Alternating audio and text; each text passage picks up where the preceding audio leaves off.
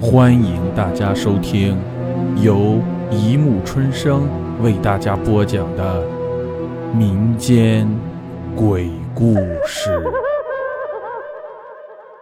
第二百九十五集。哭丧路上有奇闻，大结局。外婆一直神志不清，稍微清醒一下就会哭得昏死过去。我们守在外婆的床前，突然余生先来叫我。我一直认为余生先弄这些事情只是故弄玄虚，为了赚钱，甚至不在乎他人的安全，所以对他特别的反感。余生先，你辛苦一晚上了，怎么还不去休息下？农农，我知道你不相信我，但是我还是要提醒你，明年凡事你要小心，能不出门。尽量不要出门。啊啊啊！谢谢神仙提醒。听说舅舅发丧时，外婆扑丧了，是吗？哎，是啊。你外婆的灵魂很顽强，你打不掉，桃树枝抽不走，她甚至趴在棺材底。你外婆幼年丧父，少年丧母，中年丧夫，晚年丧子，她的心已经死了。那么说，外婆非死不可了。你能知道她什么时候死吗？今年是没有大碍，但是最迟不超过明年四月初四。有什么好吃好喝的给他吃点让他高高兴兴的过完这些时间吧。你外婆真是苦命的人啊！哦，这个不劳神仙费心了。那么你说我哪天死呢？我也扑丧了吗？所谓神仙这种人，就是喜欢故意说点吓人的话，然后假装帮你化解了。借此既能得财又得名，这种把戏只能在农村骗骗乡亲们还行，一点科学依据都没有，所以我向来对此不屑一顾。no no，你没有扑丧，但是注定明年有个大灾，若能逃过此劫，荣华富贵享用不尽。哈哈，神仙何以见得？我觉得这神仙的话有些好笑。若是能逃过此劫，荣华富贵享用不尽。这是电视剧里的台词，以为我三岁啊？昨晚你看到爆笑的那个人，你不觉得奇怪吗？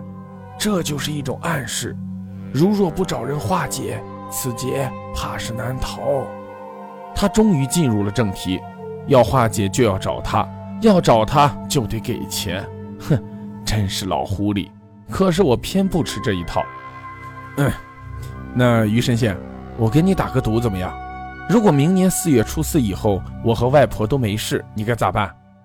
和他打赌，我胸有成竹，害得我和表弟差点命丧悬崖。我要戳穿他的骗局。如果到那天你和外婆任何一个人没事，我从此收山归隐山林。哼，他还这么好面子，装出很有信心的样子。好，如果我输了，如果你输了，静静的离开。别生是非，于深轩打断我的话，原来他是想让我离开，怕给他添麻烦，坏了他名声。打赌完毕，于神仙收拾包裹回家去了。我返回外婆的屋里，我心里忍不住暗暗好笑。这个于神仙肯定输定了，因为昨晚我说路上有个爆笑的人，其实只是一个谎言。因为车速太快，我来不及刹车，还摔伤了表弟。怕不好交差，所以故意编了这么个谎言。今天白天有人去悬崖看了一下，发现摩托车正好和二舅的拖拉机摔在一起，都成废铁了。大家以为是二舅舍不得他家的摩托车，要一起带走。这样我的这个谎言显得更加真实了，连于神仙都相信了。哼，他输定了。此事我一直藏在心里，没有对任何人说起，包括妈妈和蓉儿。说了，怕他们担心，忍不住要去找余神仙来化解。那么我正好中了他的圈套。龙哥，龙哥，你怎么了？蓉儿的呼唤打断了我的回忆。蓉妹，没事。我突然想起鱼神仙了，是得会会他了。呃，蓉妹，你等我啊，我去去就来。告别蓉儿，我要去见见鱼神仙。我怀疑外婆不是上吊自杀，哪有那么巧的？正好在四月初四这天上吊呢？莫非是余神仙看打赌要输了，故意谋杀我外婆？还有，我想问问柔儿是怎么死的？为什么大家都讳莫如深？蓉儿死了，我有没有去扑丧？我想看看，为了蓉儿，我是否能忍受那米打树枝抽的痛苦。回到家，家门大开，屋里烟雾缭绕。余神仙在堂屋中央摆上了一个法台，正在做法。法台周围燃着香烛纸钱，台上摆了一桌佳肴，其中有一道菜是我最喜爱吃的水煮鱼。看那做法，看那菜色，就知道是蓉儿亲手做的，还冒着热气。堂屋两侧坐着妈妈、妹妹和一些亲友，妈妈和妹妹眼睛红肿，还在不停地抽泣。莫非？他们知道我为蓉儿铺丧了，特地来找鱼神仙来化解的吗？妈妈，请恕儿不孝，我的心已死，我要随蓉儿去了。妹妹，请原谅哥的自私，孝敬妈妈的重任只能托付给你了。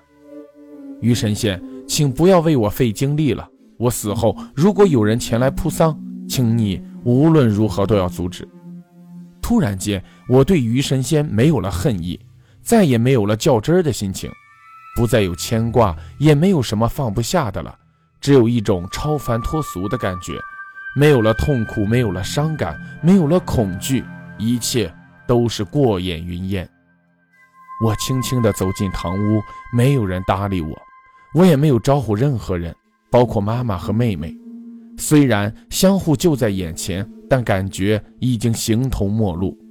只有余神仙对我微微一笑，招呼我坐下吃饭。折腾了一晚，我还真饿了，肚子咕噜噜响。我没有招呼任何人，拿起筷子开吃了。首先夹了一片蓉儿做的水煮鱼，酥嫩美味，香飘满屋。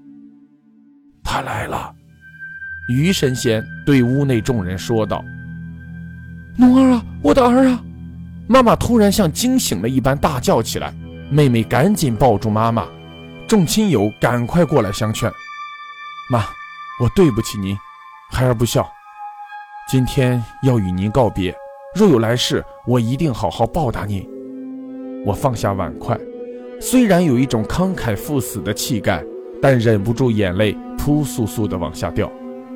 妈妈辛辛苦苦地把我抚养大。起早贪黑，省吃俭用供我上学，一生为我牵挂。如今我却要狠心离他而去，我自私，我不负责，我不是人呐！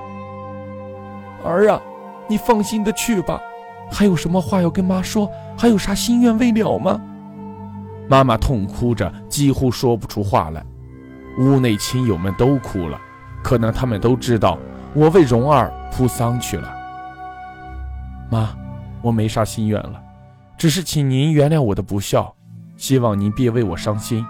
有妹妹照顾您，我一千个放心。妹妹，谢谢你，哥给你磕头了。我起身跪在妈妈和妹妹面前，拼命磕头，没有人阻止我，也没有人来扶我。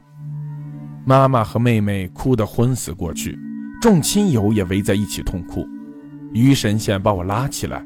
我在一旁呆呆地看着这一切，他们都视我不存在，仿佛我就不该属于这个世界。直到我看到了灵堂上面的照片，只有一张黑白照片，那就是我的照片。那蓉儿的照片在哪里？